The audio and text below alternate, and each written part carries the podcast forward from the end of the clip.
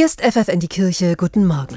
Das Bistum Osnabrück schreibt zum ersten Mal einen Umweltpreis aus. Pfarrgemeinden und Ehrenamtliche können sich mit ihren Projekten bei Karin Schuld bewerben. Im Zentrum steht dabei der Artenschutz. Wenn wir nicht aufpassen und uns die Arten wegsterben, dann werden wir ein Ernährungsproblem haben. Ne? Also wenn wir die Insekten nicht mehr haben. Klimawandel ist eine Riesenherausforderung, aber wir dürfen diesen, die Artenvielfalt nicht vergessen. Weil das ist das, das nächstgroße Thema, was, dem wir uns stellen müssen.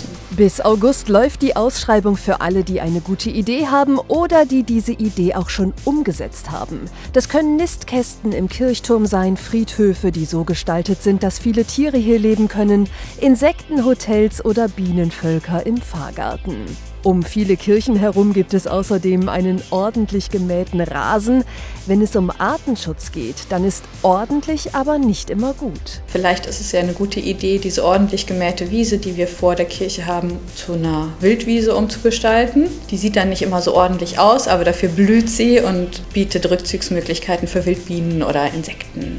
Die Schöpfung schützen, das ist eigentlich eine Aufgabe für jeden Christen, meint Karin Schuld.